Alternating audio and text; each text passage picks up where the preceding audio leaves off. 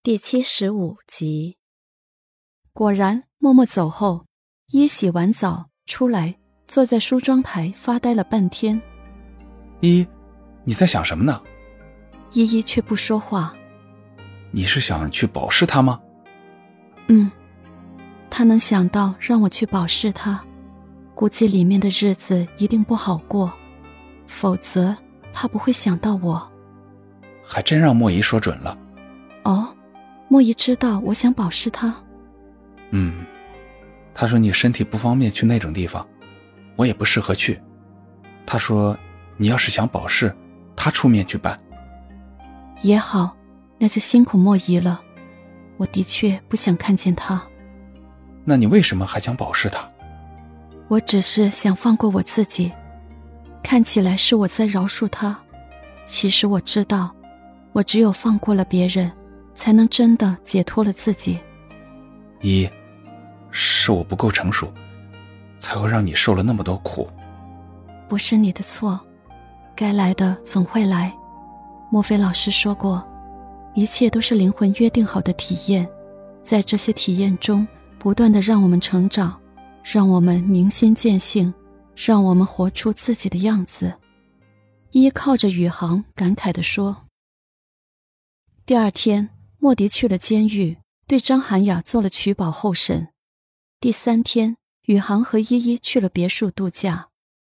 这栋别墅正是当初林叔结婚的时候跟他们借的那所，也是他们被人偷拍登报的那所。花园非常大，在大自然中，空气非常的清新，非常的舒服。知道张涵雅被取保候审了，依依也放下了一颗心。除了他们两个人以外，莫迪还安排了一个做饭、收拾房间的李阿姨，还有一个司机小刘一起过来。依依有一个多月都没办法睡得安稳，这里空气好，夜里也极为安静，倒是睡得很沉。几个晚上的好睡眠，气色变好了很多。于是莫迪说：“让他们多住一些日子，快要生的时候再回去。”他们也会隔三差五的过来看看，潘永义和玉彤也经常会过来。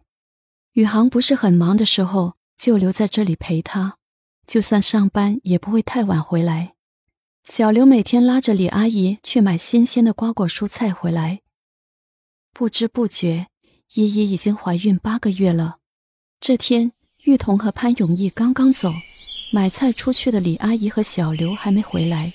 依依坐在一楼的庭院里看书。依依姐，好久不见了。张涵雅在她身边出现了。你怎么来了？依依有些惊讶的看着他，他的脸上还有一道很明显的疤痕，看起来是被人打的留下来的。你同意取保候审，我才能出来。我来谢谢你，难道不应该吗？张涵雅的声音是凄然的。我不需要你的感谢，我只是做了我该做的事情。我来了好几次了，看到了宇航对你温柔体贴，你公公婆婆生怕你受半点委屈，你爸爸妈妈把你含在嘴里都怕化了。我看得很羡慕，也很嫉妒。有时候我会想，我有什么不如你？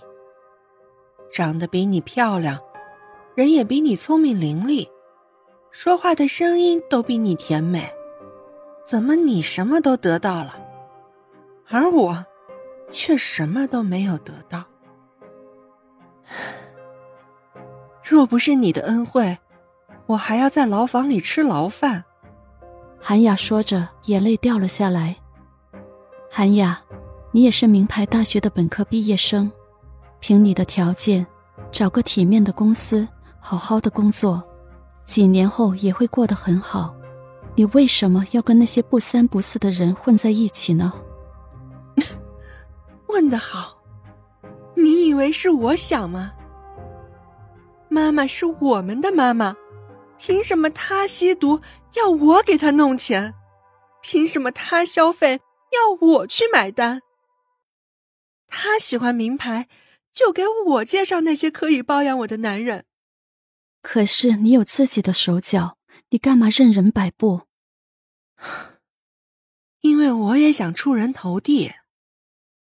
做个白领，打个工，能有几个钱？一个月几千块，几万块算是多的了。那我一个包的钱要赚多久？韩雅，你想过吗？物质是用来丰富我们的生命体验的，不是为了让我们成为物质的奴隶的。你什么都有了，当然这么说呀。你知道我有多羡慕你、嫉妒你、恨你吗？你要做妈妈了吧？连这一点都让我羡慕。只要你愿意，你将来也可以嫁给一个你爱的人，有属于你自己的孩子。不会了，我不会再有孩子了。